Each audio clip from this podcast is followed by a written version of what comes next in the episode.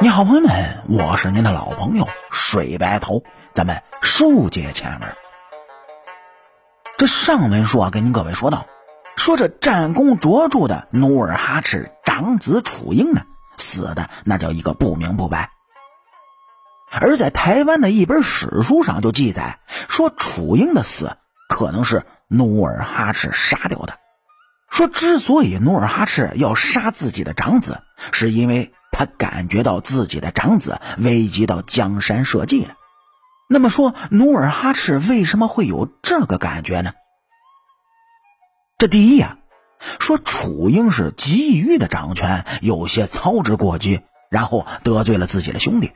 说事实上呢，在刚开始的时候，努尔哈赤对楚英还是寄予厚望的。虽然建州没有立嫡长子为继承人的传统，但对于长子还是颇为重视的。万历四十年，也就是公元一六一二年，随着年龄的增长，努尔哈赤就决定立下一位继承人，楚英也就当之无愧的成为了努尔哈赤的宠儿。在相当长的一段时间里，楚英都是建州女真的二号人物。可以说是一人之下，万人之上，这地位是极其的尊贵的。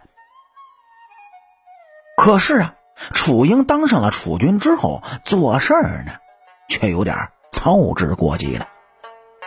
他居然逼着四贝勒宣誓要效忠于他。那么您各位问了，谁是四贝勒呢？指的是努尔哈赤非常器重的四个贝勒，也就是代善、阿敏。蒙古尔泰、皇太极，可这四位爷那都不是好惹的，因为女真的组织形式呢是松散联盟，每个贝勒手里都掌握着数量可观的武装力量，得罪了四贝勒，那么建州女真就真的会有分裂的危险。可楚英好像没有意识到这一点，不仅对四贝勒发号施令，而且还。勒索马匹和财物。原本这四贝勒之间也是矛盾重重的，由于楚英的咄咄逼人呢，四个人居然就结成了同盟。也就是说，楚英老早就被自己的兄弟给孤立了。这第二点原因呢，说楚英是目无尊长，视五大臣为奴才，得罪了最为庞大的利益集团。所谓的五大臣呢，指的是与努尔哈赤共同起兵、同甘共苦的五个猛将。他们分别就是费英东、鄂亦都、扈尔汗、和合里和安费扬古。这几位是很早就跟着努尔哈赤闯天下的人物，手中呢也都握有着重兵，而且在军队中的威望可以说是极高的。连努尔哈赤都要对他们礼让三分，在五大臣的眼里，楚英，你不过就是个小屁孩罢了。因为他们起兵的时候啊，楚英确实啊还在襁褓之中呢。按理说，作为楚军，笼络这等大人物是基本功。如果连这些人都得罪了，那么恐怕自己的地位也就岌岌可危了。可是再看看楚英怎么做的呢？这平日里啊，楚英对待五大臣态度就是傲慢，不但不笼络，还采取了打压的态度。很显然，他是想趁着老头子努尔哈赤还在世，把这五大臣啊逐渐排挤出权力的中枢，剥夺他们的财富和权利。当然，这么做呢也不算错。毕竟是一朝天子一朝臣，可是做事情还要讲究个手段。哎，你翅膀硬了，想干什么都行。如果说这小翅膀刚长出来，你就想飞出去溜达，嘿嘿，恐怕那要会摔得个粉身碎骨。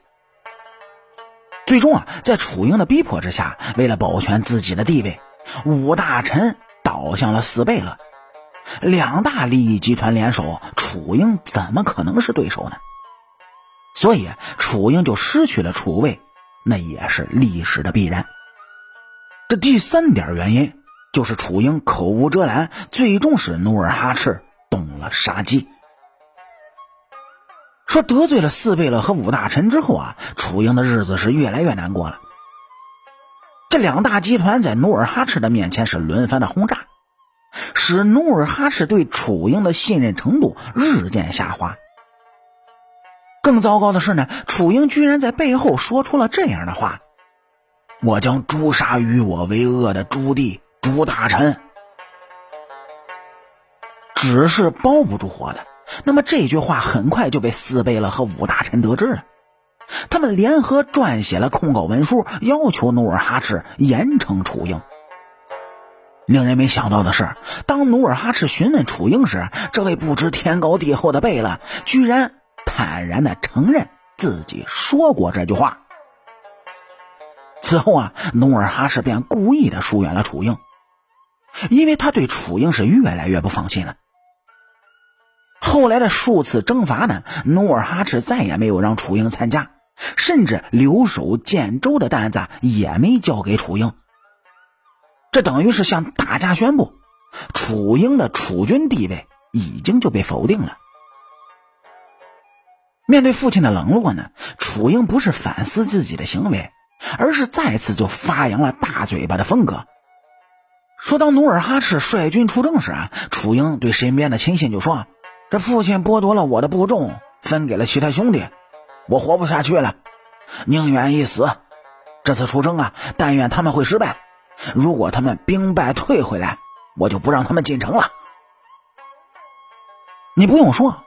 这句话很快就传到了努尔哈赤的耳朵里，因为楚英呢已经是众叛亲离。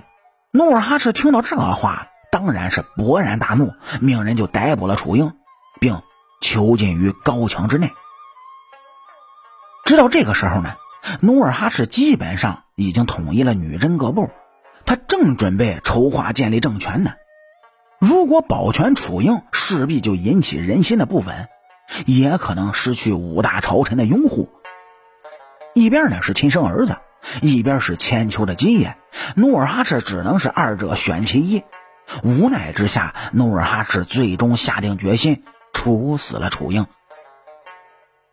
楚英的死，其实啊是他自己种下的因，也只能自己去承担接下的果。可以说，楚英是死于自己的无知和低情商。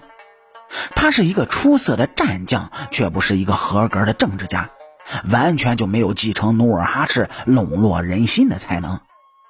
最终一步一步把重要的势力都给得罪了个精光，把自己就逼入了孤家寡人的绝境。最后啊，使自己的父亲无奈，就选择了丢车保帅，实在是令人惋惜。好了，感谢您各位在收听故事的同时呢，能够帮主播点赞、评论、转发和订阅。我是您的老朋友水白头。清朝那点事儿，下期咱们接着聊。